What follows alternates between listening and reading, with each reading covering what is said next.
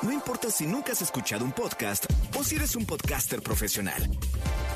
Únete a la comunidad Himalaya. Radio en vivo. Radio en vivo. Contenidos originales y experiencias diseñadas solo para ti. Solo para ti. Himalaya. Descarga gratis la app. No importa cómo estés, siempre puedes estar mejor. Mejor, mejor. Con Reavivadas.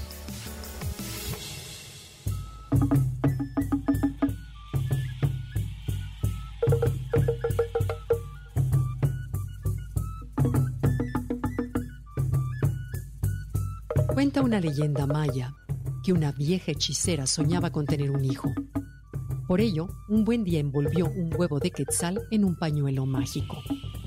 Para su sorpresa, meses después, nació un niño de aquel huevo. El pequeño mostró gran destreza para la música, pero a cambio recibió la dificultad de que su cuerpo dejara de crecer, convirtiéndose en un enano.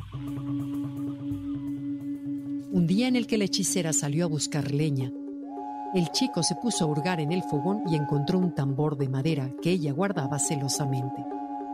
Maravillado se puso a tocarlo. Al escuchar el sonido, la mujer regresó rápidamente y encontró a los mensajeros del rey de Uxmal que venían por su hijo.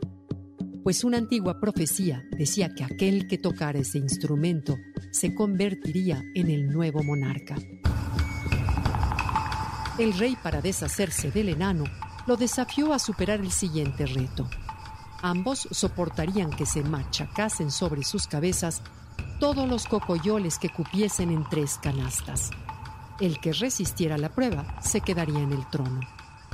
El enano fue el primero en iniciar el reto y salió victorioso porque su madre había escondido una placa de pedernal en su cabello.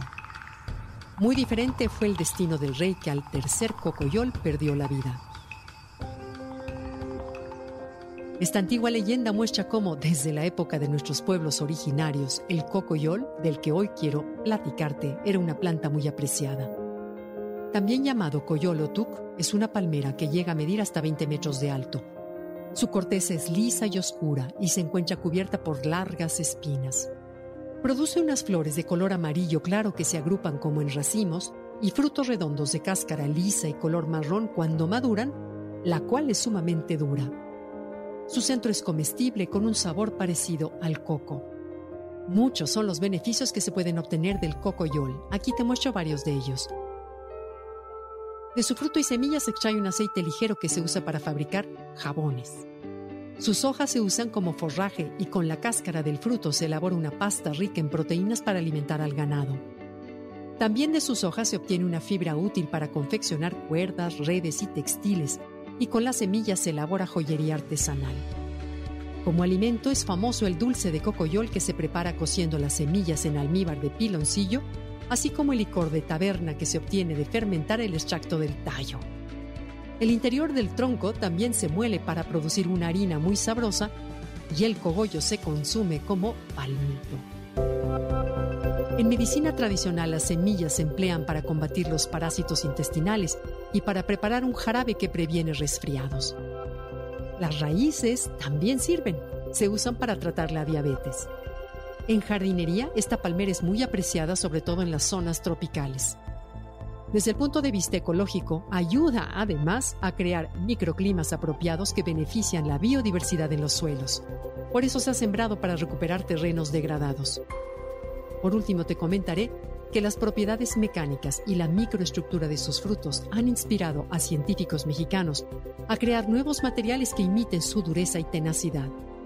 Por todo lo anterior, esta maravillosa planta y singular especie, cada vez menos conocida por las nuevas generaciones, merece nuestra atención para que todos reconozcamos su valor y ayudemos a conservarla. ¿Por qué no plantas una? El cocoyol.